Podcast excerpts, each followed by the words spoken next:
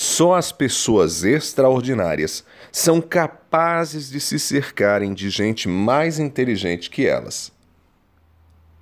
Por diferentes motivos, mas principalmente por insegurança e medo da concorrência, é comum as pessoas se aproximarem de quem sabe menos que elas. Isso acontece nas diferentes esferas da vida. No trabalho, o movimento natural é que os chefes busquem bons colaboradores mas nunca pessoas extraordinárias. Eles não querem ter suas decisões questionadas. Tampouco querem correr o risco de admitir que alguém da equipe é capaz de oferecer respostas mais eficientes para os problemas do dia a dia. No convívio diário, os relacionamentos também se constroem nessa mesma lógica. Busca-se gente parecida ou que não incomode por ser o mais esperto do grupo.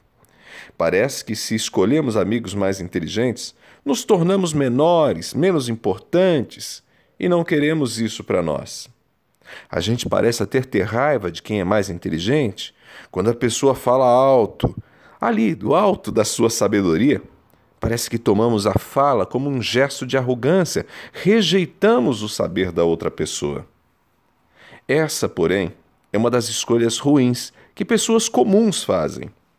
Quando um chefe deixa de contar na equipe com gente melhor que ele, talvez não corra o risco de perder o cargo, talvez não corra o risco de ter suas decisões questionadas.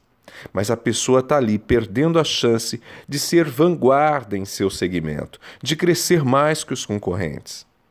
Nos relacionamentos, ter ao lado pessoas menos inteligentes que você pode te deixar confortável, mas não, não permite que você cresça com as experiências dos outros.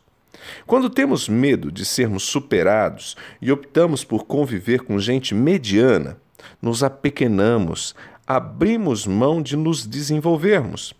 Pessoas inteligentes sabem que se tornam ainda maiores quando estão rodeadas de gente mais inteligente que elas.